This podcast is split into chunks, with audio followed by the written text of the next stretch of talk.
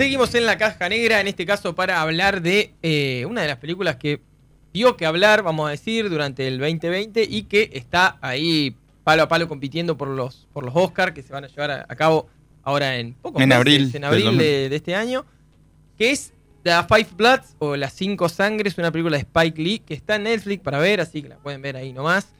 Eh, una película bélica, el género así tipo de, de- de guerra, no necesariamente de acción, sino bien de guerra, un drama así social bastante complejo, como bueno, nos tiene acostumbrados Spike Lee que eh, hizo entre otras cosas Malcolm X y, Y eh, la infiltrado en el en- Kuzlan. en Ku Klux Klan, eh, son todas películas tremendas que, que hace este director, siempre con la temática ¿no? de- del racismo y de cómo se vive en los Estados Unidos. Así que nada, para mí es uno de los candidatos al Oscar sin ninguna duda. Medio que también esté contado desde unas cinco primeras pers- personas, digamos, contando desde cada, cada persona ¿no? que fue a, a la guerra, que estuvo en Vietnam, cómo le afectó a cada uno de ellos y cómo continuó después su vida. Eso para mí es, es genial. Por ahí no sé si se logra tanto en este tipo de, de género. Sí, Pero- la, la premisa central es esta, o sea, hay cinco, cinco personajes, ¿no? Que habían participado durante la guerra de Vietnam y vuelven varios años después, ya de grandes, a conocer, bueno, también a... Y porque tenían una misión que era rescatar algo que ellos habían dejado ahí en Vietnam. Eh, entonces hay mucho que se juega con esto del pasado, con cómo está ahora Vietnam, Ujú. sobre cómo ellos se sintieron al participar de la guerra. eh, Y, y todas las cosas que sienten al volver como turista, entre comillas, porque tienen Sí. que ir a algo que buscar, pero a donde estuvieron con guerras, con bombas, con tiros, escondiéndose, Sí, en quienes, trincheras. quienes fueron sus enemigos, digamos, y hay mucho de esto que todavía está vigente, los efectos de la guerra en algunos de los personajes, que todavía sigue viendo, si crea el pueblo vietnamita de 50 años después como el mismo El enemigo, enemigo. De, de lo que fue esa guerra. Entonces hay como bastantes eh, subtemas, subtramas, eh, no sé cómo, cómo mencionarlo, que hacen que la película sea muy compleja y lo que lo lleva por ahí a durar dos horas y media, ¿no? Que eso es una de las, creo, mayores complicaciones que tiene alguien a la hora de verla. Dice dos horas y media, dos horas 36 minutos eh, Pero se ve. para tener y para guardar, digamos. Claro, bueno, pero se ve, o sea, yo debo decir que fue una de las que por ahí dijo, "Uh, bueno, dos horas chicos, Eh, pero no, yo para mí no me gusta mucho el cine bélico, pero esta Sí, realmente es, es fue, como fácil de ver. Claro, y es todo interesante, nunca, nunca deja de, de mostrarte qué es lo que pasó, el tema de los flashbacks, las imágenes de, de archivos por ahí que usa, es como que por momentos se torna hasta un poco educativo y crítico de lo que sucedió, digamos, en, en la guerra. Sí, también lo que nos tiene un poco acostumbrado al cine bélico es esto, de ir a los tiros, la acción y no las consecuencias psicológicas que quedan en los protagonistas de estos enfrentamientos. Acá está retratado muy bien los mambos que le quedaron a estos personajes después de la guerra. Y como buena película de Spike Lee, siempre hay toda esa trama de reivindicación, el papel de, negros ¿no? en Estados Unidos. Eh, en este caso, haciendo una crítica ¿no? a lo que fue, o sea, digamos, al pueblo estadounidense, eh, después de la participación de todos los negros en la guerra, y en una guerra en la que cuando ellos estaban participando, en su, su propio país mataban a sus líderes políticos y sociales, como el caso de Martin Luther King, digamos. Todo eso se ve en la película con escena de archivo, como decías vos, Damián, que como que ilustra muy bien y te hace empatizar con los personajes, inclusive con aquellos con lo que vos eh, no estás de acuerdo en su forma de pensar, ¿no? Sí, también en estos materiales de archivo que utilizan, como vos nombrabas, nombran a Malcolm, muestran a Malcolm X y a Martin Luther King, pero también a otras personas que han influido en, e, en Mohamed Digamos, Ali aparece Mohamed también. Ali, pero, pero también digamos los menos conocidos, como héroes de guerras que por ser de una raza afroamericana no, no son conocidos. Acá te lo nombra como no, el capitán X y te muestran una imagen de archivo real de él alentando a sus tropas, que, que para muchos desconocido y que lo visibilicen, bienvenido sea. Sí, sí, sin hablar. Eh, y esto también hay todo un juego con el pasado y con, eh, con digamos, lo contemporáneo también en relación a, a- a Donald Trump. Siempre, ahí también hay como una crítica a, a- a Trump. Está la- el movimiento de Black Lives Matter. También tiene su lugar dentro de la película. O sea, fíjense que son como un montón de cosas con muchos años en el medio que la película se toma su tiempo para hacerlos que calcen muy bien y que tengan un muy buena armonía, ¿no? Dentro de la película, por eso las dos horas y media también, ¿viste? Si fuese todo tan rápido, no tendría nada que ver una cosa con la otra. Creo que es necesario, siempre hablamos de si se justifica o no el tiempo, y quizás sí, sigue siendo mucho. Sí, pero- También un poco lo, lo que vos nombrabas, ¿no? Donald Trump, muchas de las películas del 2020 han tenido a Trump como un protagonista imaginario ahí, que está presente, pero no como... Puedo decir que mi pobre angelito fue como un precursor, un vanguardista. Ah, es verdad, mirá. Ahora no porque lo quieren eliminar, Sí, sí. pero en su momento... Pobre Donald, ya no lo banca nadie. Bueno, algo habrá hecho.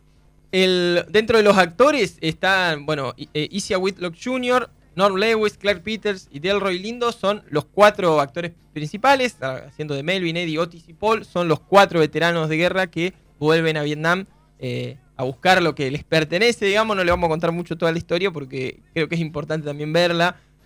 Y también hay apariciones eh, importantes, así como papeles secundarios de Chadwick Boseman como Storm Norman, su antiguo capitán, y Jean Reno, el francés, que hace un papel que te pasó desapercibido, Damián, pero es eh, un, un francés Para, ahí para que mí los embauca a decir ellos. Jean Reno y me lo imagino en Leon el profesional y no, lo tengo ahí como que no pasó el tiempo. Ese Los Río color púrpura también, otra. Había dos de esa buena película de, de- La bandera rosa también. La bandera rosa. Bueno, ese Jean Reno también está acá en un papel muy secundario, con unas apariciones casi que para, para dar el gusto, ¿viste? Cuando una mini participación. Eh, Como que te remata todas las escenas el chabón. Ahí. sí, tenía que estar, ¿viste? Sí. Es como un, un guiño también a- al cine, un hace de francés también, que eso tiene también toda un- una lectura. Pero bueno, la cuestión es que es un peliculón, básicamente, a mi parecer, eh, dentro de los candidatos al Oscar, que yo creo que hace un año bastante flaco, digamos, ha sido, es de lo mejor, quizás la mejor, eh, por varios motivos. Un poco ya hablábamos la historia, los personajes, todo, y también tiene unos juegos de cámara que son muy interesantes y que ayudan a entender eh, el pasado de ellos y su presente, ¿no? Cuando ellos re- rememoran Vietnam, eh, se ve bien como si fuese filmado a mano, así como unos movimientos bastante torpes en una cámara cuadrada eh, y con un, con un estilo medio sepia encima. Sí, ¿Viste Sí, como que le si ponen uno- un filtro así como de antiguo a la imagen, como para remitirte a ese flashback, a ese pasado los actores en la guerra. Y de pronto como que, bueno, vuelven al presente y se va alargando la, Eso. se va alargando la imagen, se va alargando y queda panorámica y queda... Sin cortes. Sí. Ese recurso para mí me voló mucho a la cabeza. Este, no sé si, eh, por eso mismo digo que este, me parece a mí que las- estas dos horas están recontra bien utilizadas y los recursos súper bien utilizados. No sé si hay alguna escena que vos digas, bueno, eh, no, no, no va, o te quedó medio flojo, o no era necesario. Y al contrario, todos los flashbacks, todas las imágenes de archivo te suman un montón y por ahí a uno lo hace pensar, che, mirá cómo era en esa época, o che, un garronazo todo. Y es súper cruda. No sé si se Sí, guardaron sí, algo. sí. Si bien no hubo como mucha un destripe, digamos, de lo que es la guerra, pero sí esas imágenes de archivo que ocurrieron realmente fue como, es como wow.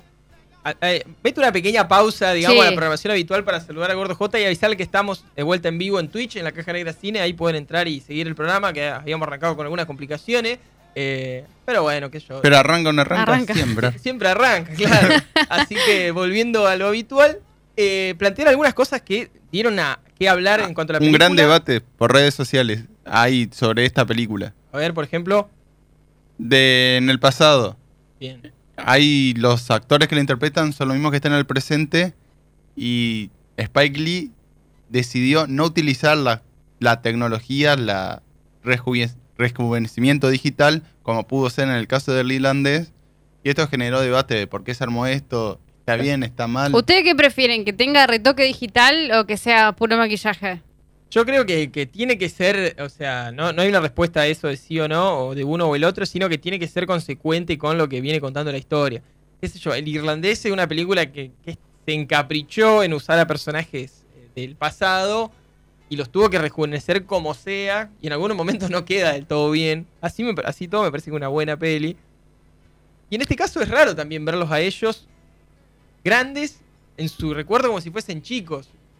Es un poco también de la memoria que charlábamos con vos, Damián, antes del programa, de que ellos mismos se recuerdan en esa situación. Sí, lo que se ponía a debate era eso, que como que el cuerpo envejece, pero la- las memorias, los recuerdos de la guerra siguen estando tan presentes que por eso iban. El cuerpo era de viejo porque envejecieron, volvieron a Vietnam después de muchos años, pero siguen frescos las memorias de esta guerra que vivieron. Así que bueno, eso es una de las cosas que, que plantea un debate interesante, porque aparte se dice eso justamente, que Spike Lee no hizo el rejuvenecimiento casi como para pelearse con, con el irlandés o como para discutir eso, como para decir, no, esto me parece que está malísimo, prefiero hacer algo más, más natural y buscar la vuelta por otro lado. Sí, también eso fue uno de los detalles que a mí particularmente no me gustó con el irlandés. Mirá que lo banco mucho a Robert De Niro cuando hace papeles serios, no vamos con una película de. Zac Efron de comedia, pero cuando hace papeles serios, pero acá cuando era joven y tenía que hacer una escena de acción, se notaban que eran los movimientos de una persona vieja, entonces no podían ponerle un doble de cuerpo y nomás ponerle la cara y hacerlo un poquito más dinámico al movimiento. Sí, lo mismo con este con Will Smith cuando le lo rejuvenecieron para este, la película Gemini Man, que eso era, era se caía de, de- de tan feo que estaba hecho, o sea, Y eso que era no es como tan muchas viejo, capas no de es tan viejo Will Smith como es Robert De Niro. Ni No, claro, bueno, Tiene como 30. qué sé yo, bueno, pero arrugas, Sí, sí, este, gestualizaciones que vos veías, eran, estabas mirando una computadora y una pantalla, este, no sé. En ese caso para mí no, no se justificó porque se notó demasiado. Pero bueno, es como decir también, es como que tiene que ameritar hacerlo o no. Claro. Y el otro debate que se, se suponía en la película, que esto para gente que la vio, no vamos a, a tirar ningún spoiler, no le vamos a arruinar nada, pero es que está bien dividida en dos partes la peli, entre los que ellos buscan lo que fueron a buscar y encuentran lo que fueron a encontrar, ¿no? Básicamente para... Claro. Eh, entonces a partir de ahí se van desencadenando eh, varias cosas que, bueno, hace que la película también sea así de larga y genere eh, como una dicotomía entre las dos partes de la película, ¿no? Una más, más de drama, por ahí más social, más con todo esto que veníamos charlando, y una segunda más de vuelta al género bélico con algo un poco más de acción, más movido, algún que otro tiro. Así que bueno, eso como que se discute de, de, de por qué, por qué hacer casi dos películas en una. Pero bueno, viste que Spike Lee, esto es cine de director, entonces los directores pueden hacer lo que quieran. Sí, Y como siempre decimos con el cine director, hay que sentarse y verlo, ¿no? Es como Tarantino, no sé, como Nolan. Después, si las películas no le gustan, eh, se hacen un Twitter y la bardean por Twitter, ¿viste? y claro, y sí. Acá, mirá, nos tiran un dato en Twitch, Gordo J, que dice Carrie Fisher en la última Star Wars con los flashbacks que era rejuvenecida digitalmente o en Rogue One. Está bien, pero hasta ahí. También otro dato que no teníamos Bien. del rejuvenecimiento en cine. Buena discusión la del rejuvenecimiento digital. O... Sí. Miren que ya, ya el Bueno, maquillaje no alcanza, ¿eh? Paul Walker, cuando bueno falleció y el hermano tuvo que tomar su papel, que hicieron como este, le- como le copiaron la cara y le reconstruyeron arriba de la cara al hermano y hacía mucho ruido eso también. Más allá de que sean ca- eh, películas totalmente distintas, pero es como como que se esforzó demasiado ese rejuvenecimiento o ese parecido al hermano.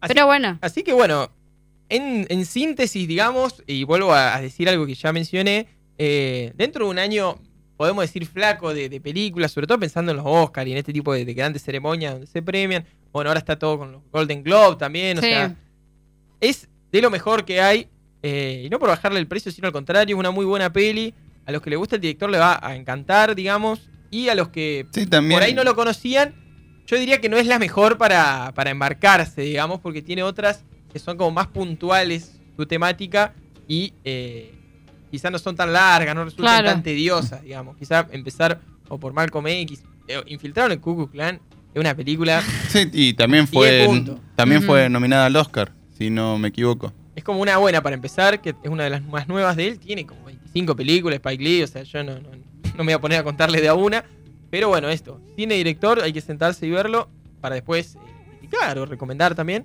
En este caso, Las Cinco Sangres es una de las porcitas películas del año, que encima está en Netflix, ¿viste? Entonces, está Disponible ahí. de toque nomás. de una. Así que bueno, eh, nos, nos comentan que, qué tal que les pareció, si la vieron, si no, si la van a ver o si no les importó nada. Rejuven- rejuvenecimiento sí, rejuvenecimiento no. Buena, buena, es un buen debate. encuesta, eh. Podemos, Casi podemos tan buena como la de Godzilla contra King Kong. La Eh, cantidad de memes que salieron Todo de eso eso. en la caja negra 881 en Instagram, en Facebook y en la caja negra 100 en Twitch, que también estamos en vivo, así que por ahí nos comunicamos.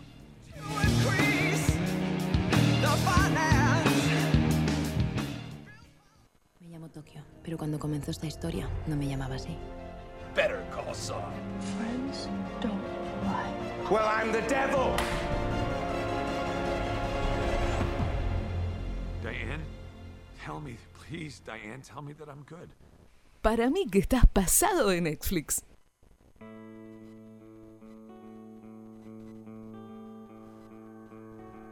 Give me your hands, show me the door.